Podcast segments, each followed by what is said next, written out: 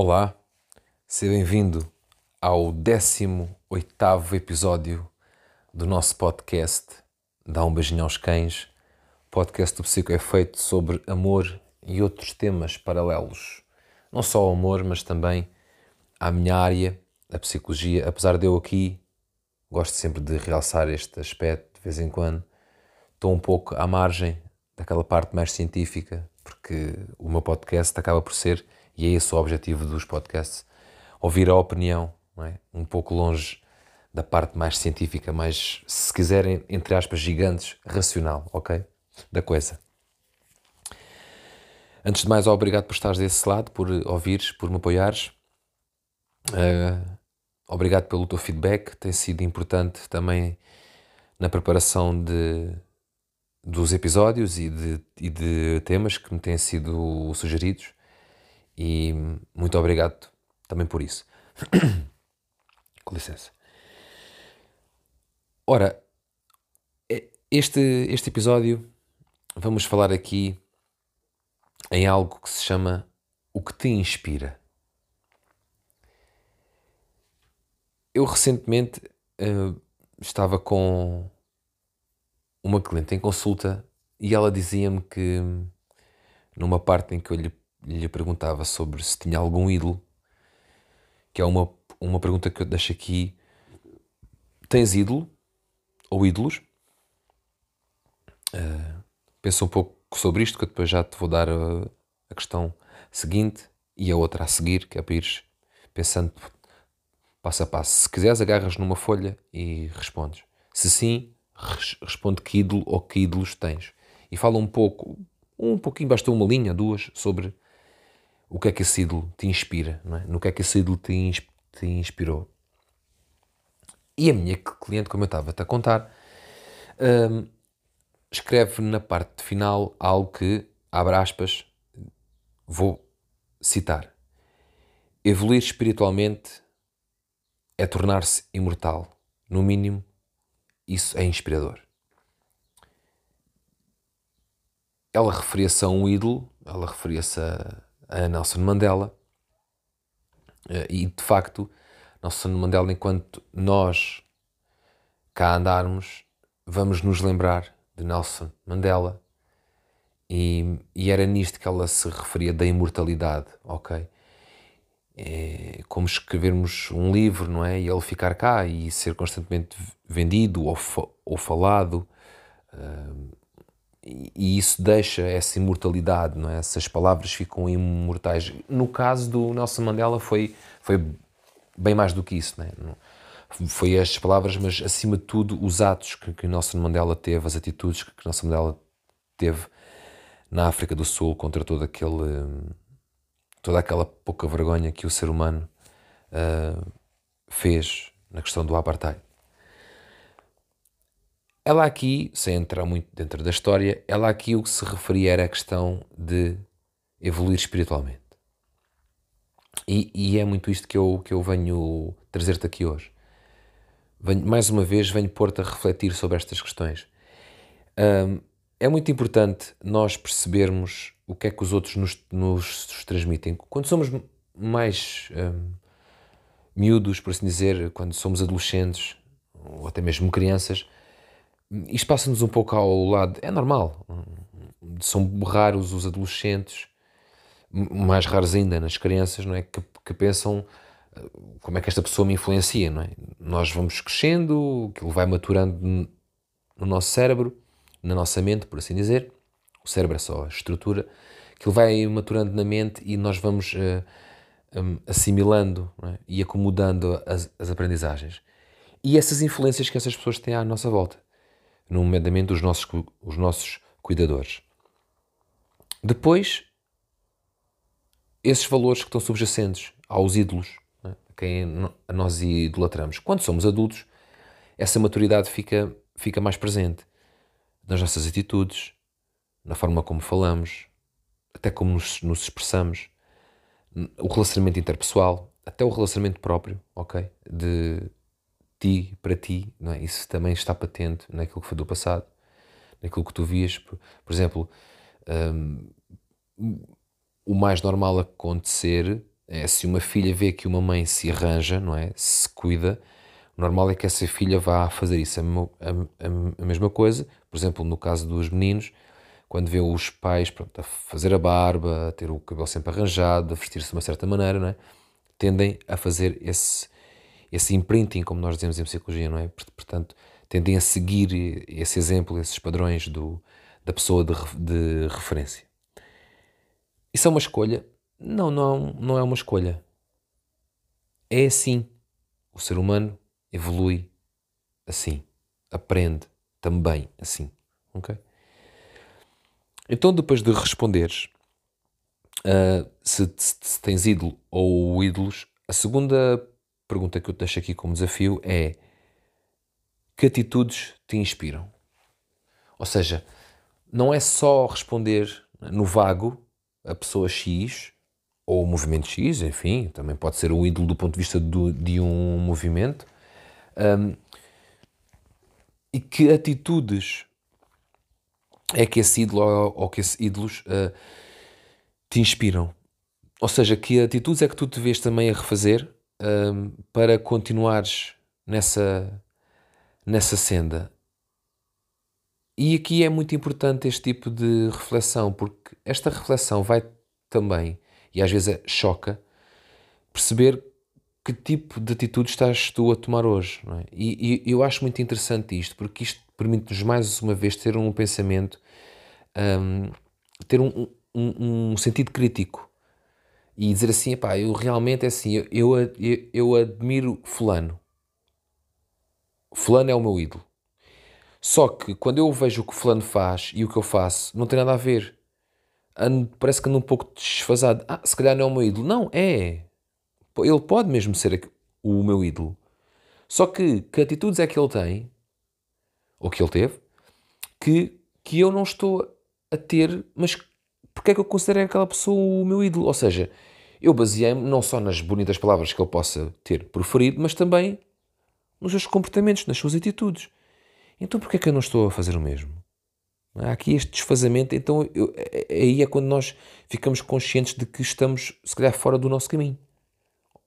Ok? E no amor a mesma coisa. Por exemplo, imagina que o teu ídolo é um ídolo que, que, que refere muito estas questões do amor e da importância do, do amor verdadeiro, do amor sincero, não é? E, e, e tu não o fazes. Não, é? não te consegues expressar ou tens dificuldade em ter relações duradouras. Também está muito associado à forma como tu falas para ti do que é o amor para ti, do que é que tu esperas do amor. Aliás, como eu já te falei em episódios anteriores. E portanto, estas atitudes que te inspiram também são muito importantes teres. E escreve mesmo. Escreve. A escrita é, é boa, é terapêutica e, e, e faz-nos muito, muito bem. E às vezes escrevemos coisas e dizemos: é pá, no outro dia tinha pensado nisto e tal. No outro dia, que é uma forma de expressão, tinha pensado nisto e tal, e agora estou aqui a escrever isto tem um impacto diferente. Eu, eu, eu já tive feedbacks desses em consultas. Ah, eu já tinha pensado naquilo mas quando escrevi o impacto foi diferente. Ora, ora, isso é que se quer. Pois é, é isso mesmo. Isso é o que se quer. A terceira pergunta que eu te deixo aqui é como aplicas isso na tua vida? Ou seja, como é que aplicas essa inspiração na tua vida? As atitudes que as outras pessoas te inspiram na tua vida? Como é que tu aplicas? Vai muito na senda do que eu te falava aqui há pouco. É, é quando tu ficas de facto consciente do rumo que estás a levar, ok? Da forma como tu te expressas, do peso que poderás eventualmente ter nos ombros por uma responsabilidade que te foi colocada de uma forma totalmente injusta na vida, uh, por questões do passado. Um, e e isso tem uh, um peso injusto, um, cruel até, nas, nas, nas nossas vidas. Ora, o tornar-nos conscientes disso revela, em primeiro lugar, uma maturidade mental que é de louvar e muita falta faz. Depois, uh, tem também um, um, impacto significativo na mudança que tu queres ver no mundo, mas antes disso, na mudança que queres ver em ti, que queres fazer em ti e que depois queres projetar, queres ver no mundo. É? Como dizia Gandhi, é? nós temos que ser a diferença que queremos ver no mundo, porque mudar o mundo ninguém muda. Ok? Isto não, não há aqui uma pessoa que de repente muda o mundo, não. Mas se nós formos a diferença que queremos ver no mundo, isso já é um contributo significativo para cada ser humano. E, e nós somos limitados, ok? Nós somos finitos. E, por, e, portanto, gosto muito daquela velha expressão portuguesa que é quem dá o que tem, a mais não é obrigado. É mesmo assim, numa altura em que nós estamos já não tão bem, não podemos dar tanto, mas quando nos sentimos a questionar, isto é importante porque se eu estiver nessa fase não tão boa, quando eu me questiono e quando eu vou em busca das minhas respostas, eu sei que perguntas é que eu coloquei. E então eu, eu sei que vou à procura daquilo que eu realmente quero, porque eu sei o que é que realmente perguntei. E isto é fundamental para, para, que, para que a vida faça sentido, ok? Para que não seja algo vago, é? vazio, uh, que não faz sentido, mas que acima de tudo não me dê uh, vontade de viver, sabes? E, e é, é muito essa ideia que eu te quero deixar aqui. É o que, que é que te inspira? O que é que te inspira na tua vida? Um, isto é muito importante. A meu ver, e é por isso que eu te trago este tema hoje, a meu ver, isto é muito importante não só no amor, como em todas, em todas as áreas da, da tua vida. Um, e, tem, e tem um impacto significativo na pessoa que tu te tornaste e naquilo que tu, que tu fazes hoje em dia.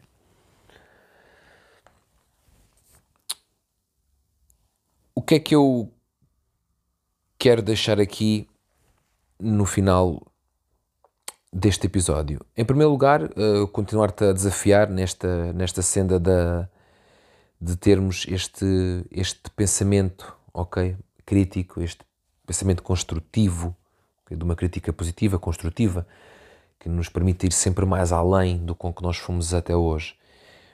Uh, isso depois também está associado a ganhos de confiança e, e a todo o caminho paralelo a isso.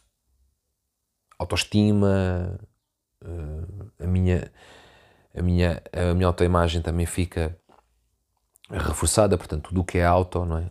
Eh, e até mesmo o amor próprio, que é auto, mas não é auto-amor, é amor próprio, uh, mas também essa, esse reforço fica muito importante, porque se uma destas partes não estiver, todas as outras vão sofrer. Imagina, olha, olha para a tua mão, ok? E agora fecha um pouco a mão, um pouco, não feches totalmente. Agora, se tiveres até um, um elástico ao pé de ti, coloca um elástico à volta dos teus dedos. Se não tiveres, depois fazes isso. Agora, puxa uma parte desse elástico. Tu vais ver que todas as outras partes ficam em tensão. É assim que se passa. O ser humano não é uma vida de relax. Nós estamos em tensão, é normal. Essa tensão não pode ser é tão puxada, não é que a modos que parte o, o, o elástico. Ora, mentalmente falando, né? a modos que eu entre, por exemplo, em burnout, ou, ou numa ansiedade generalizada, é? ou stress crónico, ok? Portanto, antes que isso aconteça, nós temos que perceber é o que é que faz aquela tensão no elástico, naquela zona específica do elástico, porque dos, dos cinco dedos, se quatro estão em, em tensão, há um que está a esticar. Então vamos ver o que é que se passa. É? Mentalmente falando, é vamos, vamos, vamos ver o que é que se passa na minha vida que me está a criar essa minha tensão interior. E isso, como é, como é óbvio, vai em, em busca das respostas que tu queres. Antes de terminar, vou-te ler aqui o texto uh, de um blog que se chama Singularmente Feminino. Um blog de uma amiga. E o texto chama-se Errática Condição. É um, é um poema. Diz assim: Fogo de palavras cruzadas, juízes precoces, ideias erradas. vontade inexistente, amor decadente. De nada vale a esperança ou assumir o que se sente. Se os erros estão em permanente lembrança, o passado afinal é demasiado recente. Pedi-te que me olhasses com a tua alma e me escutasses com o coração. Nada vês, nada escutas, e no meu peito o semear da frustração. De nada vale deglutir o orgulho, se é impossível fazer entender que quando a vontade supera a ira, o impossível finalmente deixa de o poder ser. Culpada por acreditar que podia ser diferente e teimar que é algo transcendental o que nos une. A verdade exala devaneio novamente. Enquanto o passado oferecer o presente e continuar a oprimir a verdadeira intenção, de nada valem as minhas preces em perdoarmos nossa errática e humana condição. Obrigado por estares desse lado, obrigado pelo apoio e dá um beijinho aos cães. Obrigado.